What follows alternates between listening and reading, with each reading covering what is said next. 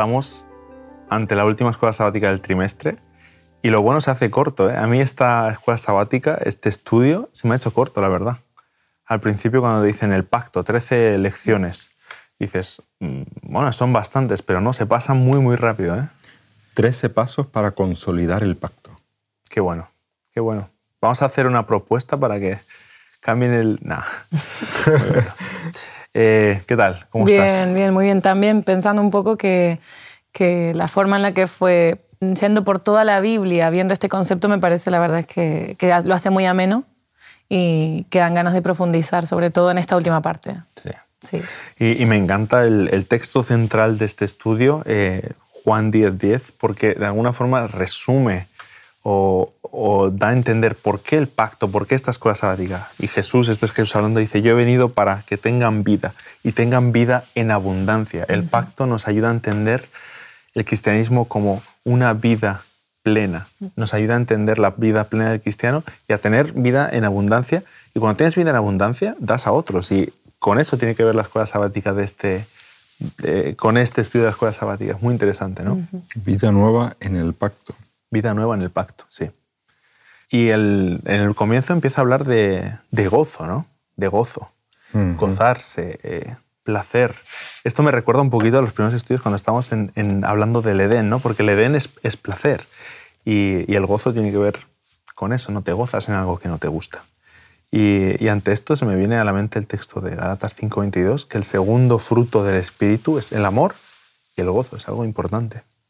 Me pareció acertado también por parte de las escuelas sabáticas, de los, de los editores, bueno, de los que lo redactaron, el tocar el tema de que muchas veces es como que se, se hace énfasis en quitarle valor a ese sentimiento, porque Dios nos dio sentimientos para que los, para que los expresemos, para que los tengamos, para que los experimentemos.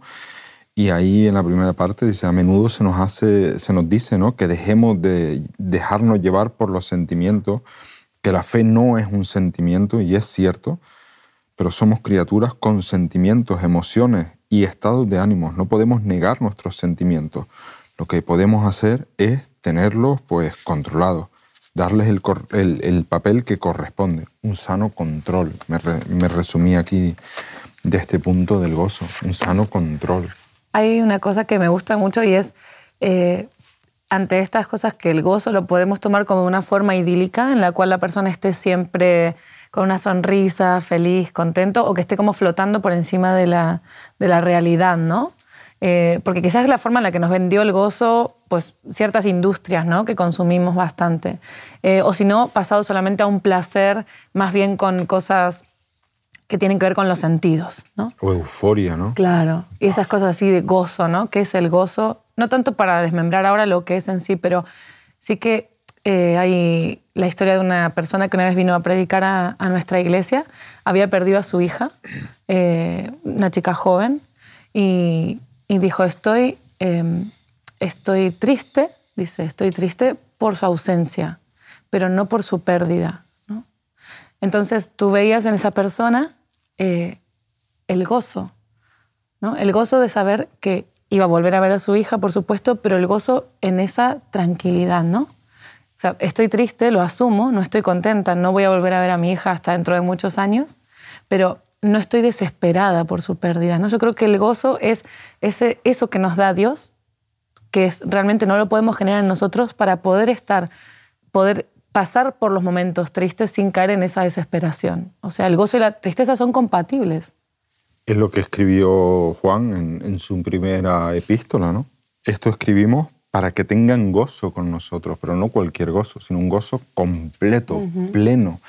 Habían perdido a, y sobre todo Juan, que él mismo se describe como el apóstol, el, el discípulo amado, uh -huh. había perdido ese, esa presencia física de Jesús, ese estar con él, pero lo que tú explicas aquí, él tenía gozo porque sabía que lo iba a volver a ver, sabía que todo esto tenía un propósito. Y es que el pacto nos lleva a verlo, a ver la vida de una forma diferente, a ver, a entender la Biblia porque es un tema transversal, es un tema que toca toda la Biblia y, y, la conclusión es, oye, vais a tener vida en abundancia, vais a tener una vida plena aquí porque la vida va a tener un propósito y va a haber más, va a haber, va a haber mucho más. Mm. Y vivir con esto en mente obviamente nos, nos ayuda ¿no? a, a, enfrentar una pérdida, a enfrentar el dolor de una, forma, de una forma distinta. El gozo no es simplemente alegría, el gozo no es simplemente sentirse bien, el gozo es mucho más profundo. Tienes gozo cuando, cuando entiendes el porqué de las cosas, cuando eh, aunque estés sufriendo, sabes que eso tiene un propósito y más que un propósito, hay una explicación detrás, hay una solución que ya fue hecha. Y esto lo hablamos, ¿no? Ya, ya nuestra salvación ya fue realizada, consumada. Nosotros ahora solamente empezamos a formar parte del reino de Dios ya desde esta vida, ¿no? ya desde aquí. Creo que como cristianos es importante que demos lugar a, todos los sentimientos, porque acá habla de ese tema, a los sentimientos que puedan sobrevenirnos, ¿no? Porque a través de los sentimientos también podemos evaluar eh, realmente cuál es la profundidad de nuestra relación con Dios, ¿no? las crisis, igual que ahora mismo la crisis del mundo eh, es una oportunidad también, eh, nuestra propia crisis es una oportunidad siempre, ¿no? Para, para dar ese aunque mi relación con Dios esté bien, en la crisis siempre voy a poder profundizar un poquito más, ¿no?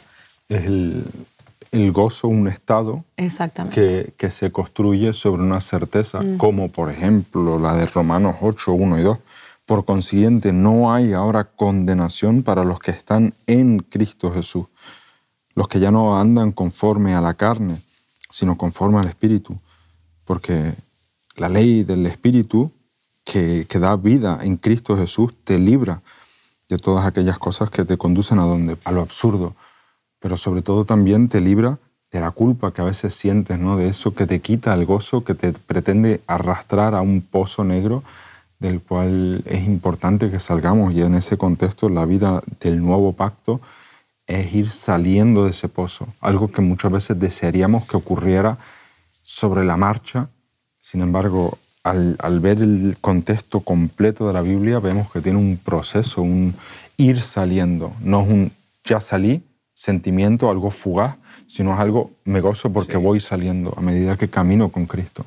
Y bueno, es que es, que es tan bonito que, que, esto no te lo puedes guardar para ti mismo. Esto es algo tan, tan impresionante que no puedes callártelo. Es, es, es el Evangelio. El mm. Evangelio es una buena noticia y el, la palabra Evangelio eh, en, el griego por lo menos, es una palabra que eh, se utiliza en el contexto militar, cuando se acabó la guerra. Cuando hay una buena noticia, tú vuelves y ¿cómo lo dices a tu familia? Bueno, se acabó la guerra. No, se acabó, se acabó la guerra. Qué buena noticia, ¿no?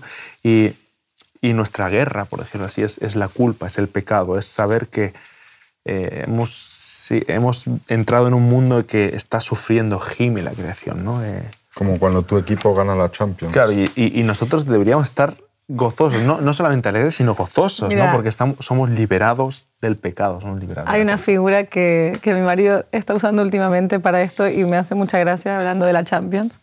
Eh, y él no le gusta el fútbol, pero dice, nosotros es como que hubo, una, un partido de fútbol ¿no? en el que se jugaba la final de la Champions y, y el equipo de Dios ganó. ¿No? O sea, Jesús gana ese partido. Y nosotros nacemos hmm.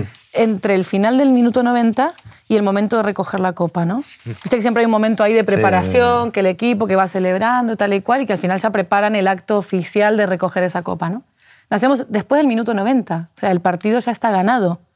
Entonces, aunque no hayas participado de ese partido porque no lo has jugado, gózate, porque solo, estamos esperando la copa, pero es que ya está la victoria dada, ¿no? Y es que es curioso porque en este contexto, tú, tú si te acuerdas, aquí en el colegio adventista en el, que, estamos nosotros viviendo aquí en Sagunto, todos los años antes del, de la pandemia se hacía el rally de fútbol sala.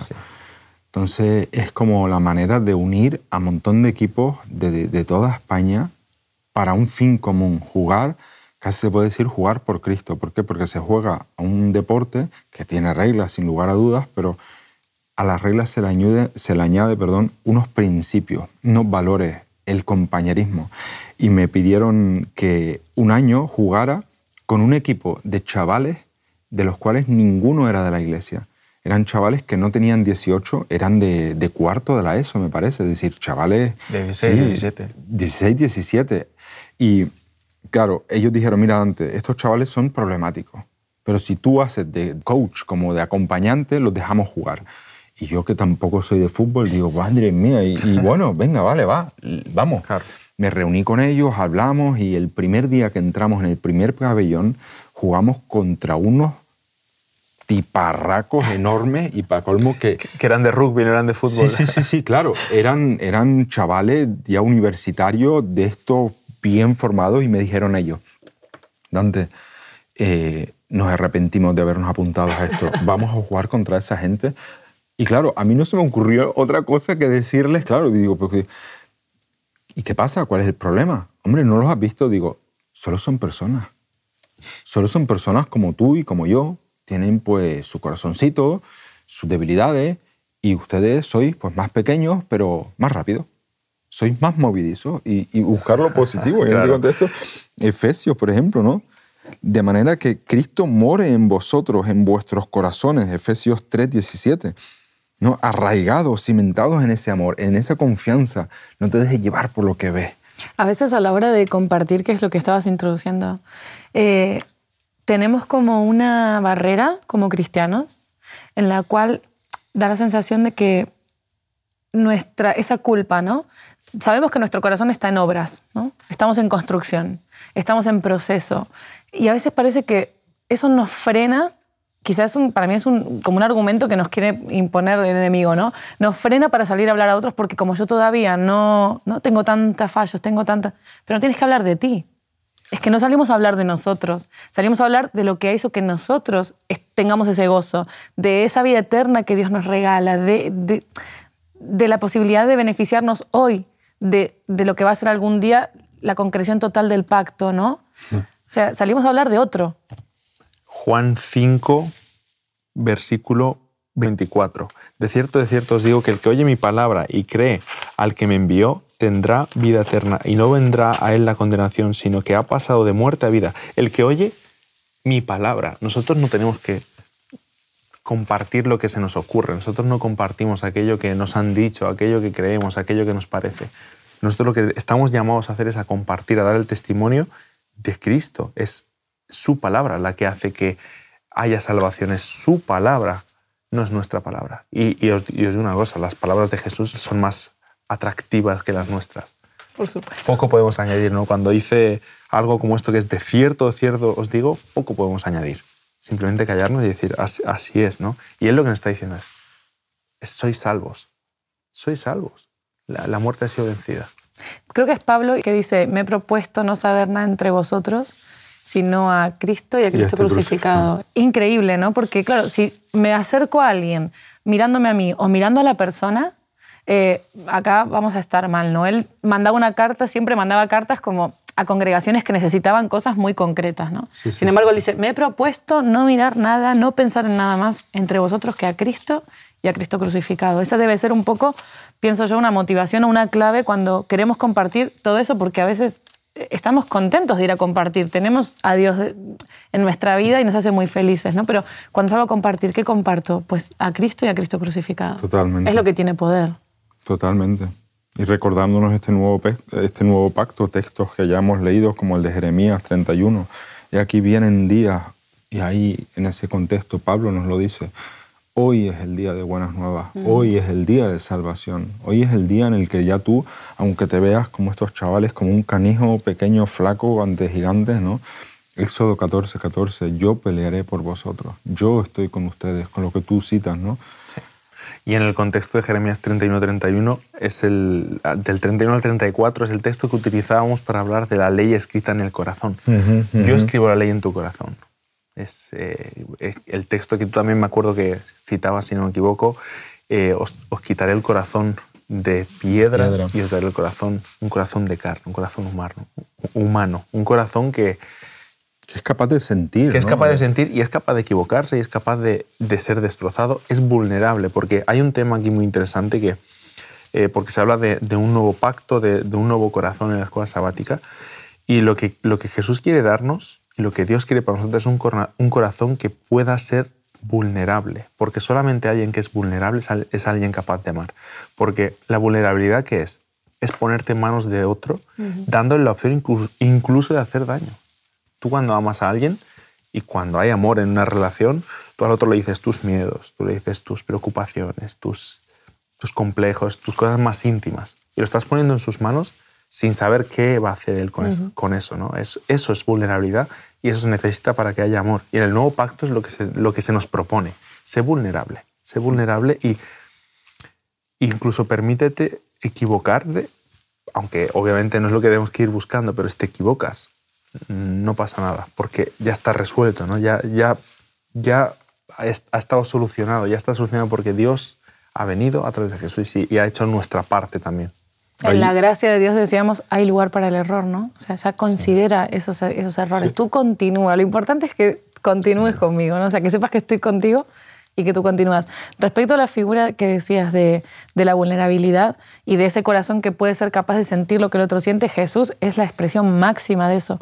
Porque no puede ser que durante tres años te persiga la gente con, con problemas pidiéndote sanidad física, pidiéndote sanidad espiritual, pidiéndote sanidad mental, y él en ningún momento se hizo insensible a esas necesidades, ¿no? Y dices tú, ¿cómo puede ser? Es que la mente humana está preparada para que cuando hay un estímulo, que, algo que sucede mucho, ya deja de prestarle atención. Sabemos que eso está estudiado y está comprobado, ¿no? Jesús no dejó en ningún momento que esa parte de, que esa, incluso esa autodefensa que tiene ¿no? nuestro cuerpo, dejar a que él tuviera esa sensibilidad por lo que las personas padecían, ¿no? Entonces, ese corazón, el de Cristo, ¿no? Ese es el que, el que necesitamos nosotros para poder ser vulnerables y ser, eh, empatizar al máximo con lo que la gente a nuestro alrededor está viviendo y sufriendo. Claro, por eso la importancia esa de cómo, cómo comienza la escuela sabática de esta semana, la vida nueva, permitir que el gozo esté presente en nuestro corazón, ese gozo es como literalmente el, ser parte de lo que está pasando. Ahí en Alemania, hay, bueno, en alemán, perdón, hay una palabra que es mitfiebern, ahora obviamente pues tal vez no la entiendan, pero ilustra de manera gráfica lo que un espectador de un partido de cualquier deporte puede llegar a sentir. Es, relacionado a ese sentimiento de fiebre que te hace como tener escalofríos, de tener sensaciones que, ¿no? Es el, estar tan presente en lo que ahí está pasando que aún tú, no siendo el que lo hace, lo sientes al 100%. Y ahí es como la, Elena de White lo, lo, describe en El Deseado de toda la gente, página 352. Por medio del Espíritu es como Cristo mora en nosotros. El Espíritu de Dios, recibido en el corazón por la fe, es el principio de la vida eterna. El Espíritu que nos conmueve desde dentro.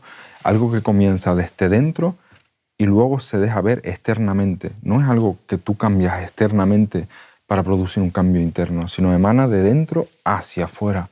Me encanta y, justo lo tenía aquí subrayado para, para leerlo ahora. Y esto se dice en el contexto también de Juan 11, 25, 26, que nos presenta como dos dimensiones. Una dimensión presente, porque es para nosotros, para ahora, este mensaje es para hoy, para ti y para mí pero también nos, eh, nos recuerda esa dimensión futura y esa vida eterna. ¿no? Eh, Juan 11, 25, 26 dice, es Jesús hablando, yo soy la resurrección y la vida, el que cree en mí, aunque haya muerto, vivirá, y todo aquel que vive y cree en mí, no morirá eternamente. Y me encanta, dice, ¿crees esto? Lo, preguntan, es una pregunta para nosotros hoy. ¿Crees esto? Hay una dimensión presente y es que Cristo te ha salvado y hoy puedes estar viviendo con Cristo, estar acompañado de Él. Y también hay una dimensión futura y, Él te espera. Aunque a lo largo de tu vida llegues a, llegues a fallecer, no es el final. Impresionante. es el principio de un nuevo comienzo. Fíjate el juego de palabras, ¿no? Es el principio de un nuevo comienzo. Y en este contexto yo ahí es que solo puedo alabar a Dios porque realmente me ha ayudado todo esto y, y me ha hecho de nuevo recordar esta lección del pacto, el hecho de que las cosas llevan su tiempo, que los tiempos de Dios no son mi tiempo, que los caminos de Dios no son mis caminos, que sus pensamientos no son mis pensamientos, citando a Ezequiel 55, y, y que ante esta realidad es un ir viendo cómo Dios lo hace, un ir confiando en que Él lo hace. Y últimamente muchas veces todos tenemos problemas, lo que tú dices, nadie nos pide que, que nunca nos equivoquemos y estamos en un contexto de que los tres estamos en relaciones con otras personas.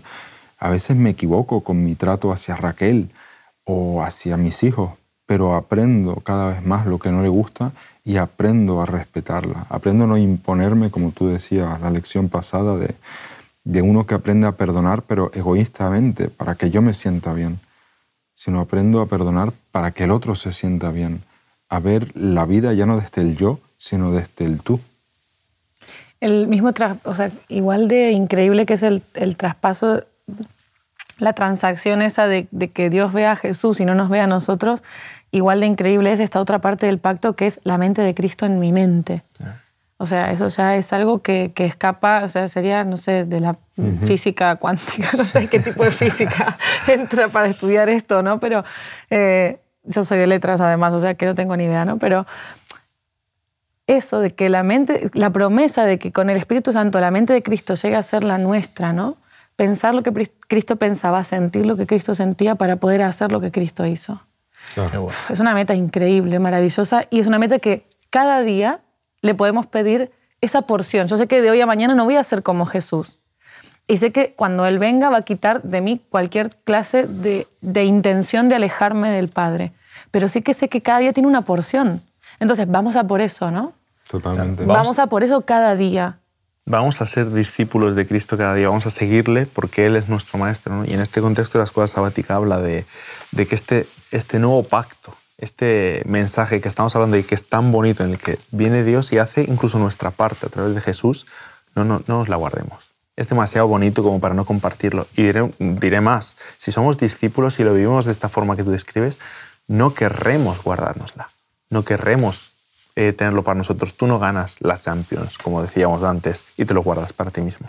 Es, muy interesante, ¿no? Y en este contexto, Mateo 28, 19 y 20, la gran comisión, las últimas palabras registradas de Mateo de, de Jesús, dice, por lo tanto, id y haced discípulos en todas las naciones, bautizándoles en el nombre del Padre, del Hijo y del Espíritu Santo, enseñándoles a guardar todas las cosas que os he mandado. Y aquí yo estoy con vosotros todos los días hasta el fin del mundo todas las cosas que os he mandado. Aquí esto es una alusión directa al pacto, ¿no? Añadiría otra vez, ¿lo creéis? Añadiría, claro, lo, que decía cada palabra de Jesús diría, ¿lo creéis? ¿Lo creéis? Y es que es tremendo Ahí está tu voluntad, en creerlo. Claro. Y, y, en el contexto este de la champion, del deporte, de esto, de lo otro, es un, yo te voy a enseñar a ganar. Te voy a enseñar cómo ser un equipo ganador. Sí, la promesa de la Biblia que dice que podemos vivir de victoria en victoria, a mí siempre fue algo que no encajaba en mi experiencia cristiana, ¿no? Hasta que no entendí realmente el papel de la gracia, hasta que no entendí realmente que soy salva. Eh, esto de victoria en victoria, yo decía, pero no, si no, yo no vivo eso, si no vivo de victoria en victoria es porque hay algo que no estoy haciendo bien, ¿no? Siempre estamos en el, yo hay algo que no estoy haciendo bien. Y tenía que entender que la victoria de victoria era justamente dejar de hacer yo intentar yo y empezar a dejar que Dios actuara, ¿no? E incluso, disculpa Cristian, adelante, adelante. incluso hay ampliar el, el, el, plano, de salir de un plano muy personal a ampliar un plano que es un, un, tema que muchas veces hablo con la gente cuando a lo mejor me, me miran y me dicen, es que Dante, ¿por qué no eres como el resto? Oye, esa gorra, ese pelo, esa barba, no te da vergüenza enseñar tus tatuajes. Yo para mí muchas veces lo digo, digo, mira, los tatuajes es parte de mi pasado y, habla de mi presente. La gorra, oye, pues escúchame, yo soy como soy, hablo a un tipo de persona y no vamos a entrar en la pelea de intentar ser todos iguales, uniformes, sino de compartir una misma esperanza, compartir esa pequeña victoria de que personas que conectan conmigo por mi apariencia, pues poder acompañarlos a un entorno seguro, a una iglesia que es la que Jesús instituye a través de, este, de esta gran comisión hay una cosa que nuestro profesor Víctor nos dice siempre, es que los pares atraen a sus pares. Es claro, decir, ¿tú a quién le vas a llegar? Pues a la, gente que comparte desafíos, eh, intereses, metas. Vosotros, eh, a lo largo de estos 13 estudios, habéis hecho alguna mención a ser padre. Hay cosas que yo no entiendo. No, he tenido un hijo, no tengo un hijo como para saber qué piensa un padre. Y claro, ¿quién va a entender mejor a un padre que otro padre? Y, y por eso es muy importante en la misión que tenemos como iglesia, darnos cuenta de que tenemos que alcanzar a muchas personas, porque este mensaje es para todos, y, y, no, lo no hay una forma única de compartir ese mensaje. Y sí que el mensaje es el mismo. Sí, sí, pero y en todos la Biblia, entran en el pacto. Tal cual. En la Biblia lo especifica, lo, expresa de una forma que creo que es ideal. Cristo es la cabeza, somos el cuerpo, uno es mano, uno es pie, otro. Dejemos que cada uno cumpla ese papel como, como Dios se lo, haya, se lo haya dado, ¿no? Y seamos cada uno un, tipo de miembro de ese cuerpo. Eh, solamente la idea es todos atrayendo a otras personas hacia la cabeza, que es Cristo. ¿Te, te acuerdas, Cristian? Tú había, la semana pasada creo que fue, hablaste del, del yugo y que luego lo comentamos después de la grabación y, y es curioso porque realmente Cristo nos libra de un yugo y nos pone otro yugo. Es decir, la, la cuestión de este yugo nos, libra de un yugo opresor y nos pone en un yugo en el que nos ayudamos. Y en este contexto me acuerdo que Oscar hablando conmigo, porque yo obviamente con, después de terminar teología y, yo quiero hacer las cosas bien. Hablando con Oscar le digo, oye Oscar, ¿tú qué opinas de esto de adaptarme? De... Me dijo, mira Dante, muchas veces, y esto entra dentro del yugo, intentamos imponer una imagen, mantener una imagen que no somos. Y él me decía, Dante, no es cuestión de apariencia, sino de consagración. Oscar López me dijo eso y yo digo, ostras, pues es verdad. Muy bueno eso. Pablo es, es, espectacular y tiene mucha sensibilidad con todo esto que estamos hablando. ¿no? En Gálatas 2.20 es un texto que como cristiano lo tenemos de cabecera muchas veces. Dice que con Cristo estoy juntamente crucificado y ya no vivo yo, sino que Cristo vive en mí. Y lo que ahora vivo en la carne, lo vivo en la fe del Hijo de Dios, el cual me amó. Esto es precioso, el cual me amó y se entregó a sí mismo por mí ya no vivo yo. Las cosas que, hago, las cosas de mi vida, son porque estoy crucificado. Es decir, mi yo ha muerto. Y yo si lo hago es porque voy con, con Jesús al lado. ¿no? El yugo es un, es un símbolo de unión. Voy, voy, juntamente con Jesús y es lo que, lo que Él dice, estoy con vosotros hasta el final de los días. Y porque estoy con vosotros hasta el final de los días y porque estoy crucificado en Cristo y porque me amó a mí yo también amo a otros y también quiero compartir eso, ¿no? Y vamos a buscar la, mejor manera para cumplir la misión de Dios es compartir el Evangelio a los demás. Qué bonito. Y el, al fin y al cabo el pacto de Dios con la humanidad queda claro, está cumplido. Nosotros lo que nos queda es compartir este mensaje, es llevar este pacto a cuantas más personas mejor y cuantas más personas conozcan esto, será una bendición, será más personas que entiendan que son liberadas, son liberadas de todas las cosas que les esclavizan. La imagen del arca. La imagen el arca a lo mejor no era la más preciosa, pero era útil. Claro, útil para salvar. Buenísimo. Y el arca acompañaba al pueblo. Es la, misma imagen, Dios yendo con nosotros. Y toda la, lo, creo que lo dije al principio de los estudios, toda, toda la escuela sabática y toda la Biblia se puede resumir en Dios con nosotros. Es el nombre de Jesús, Emanuel. Dios con nosotros. Que volvamos a poder recuperar esa imagen que, se, que se rompió y se manchó y se rasgó en el Edén, ¿no? Que recuperemos en nosotros esa imagen y empecemos a ver a Dios como es, como es. ¿Os habéis dado cuenta de un detalle? Yo me refería al arca de Noé y tú me hiciste ver algo mucho más profundo. Yo pensaba en el arca de la alianza, el arca del pacto. Por eso decía, fíjate, dos arcas. Un arca, que yo me refería al de Noé, que era para salvación, y tú te refieres a un arca que acompañaba al pueblo. Qué bueno. Es que está todo relacionado. ha, sido, ha sido interesante estudiar, me ha encantado estudiar con vosotros esta lección y espero que los que... Un privilegio. claro, un, privilegio. Los, que, los que vean los vídeos, los que estudien la lección, de verdad espero que saquen eh, reflexiones y enseñanzas mucho más profundas de la que nosotros podamos dar, de la que nosotros podamos hacer. Y estos vídeos eh, seguirán ¿no? la semana que viene, pero no con nosotros, con otras personas que han preparado mucho más que nosotros y mejor que nosotros otros, eh, otra, otra escuela sabática que nos espera por delante. ¿no? Así que chicos, muchísimas gracias por este tiempo, ha sido espectacular. Gracias, gracias. Muchas gracias. Te invitamos a tener una experiencia más allá del sábado, convirtiendo tu unidad de acción en una iglesia hogar en donde la Biblia, la oración intercesora, la fraternidad y la testificación sean vuestro estilo de vida. Así experimentaremos un poder renovador en la Iglesia y en el cumplimiento de la misión.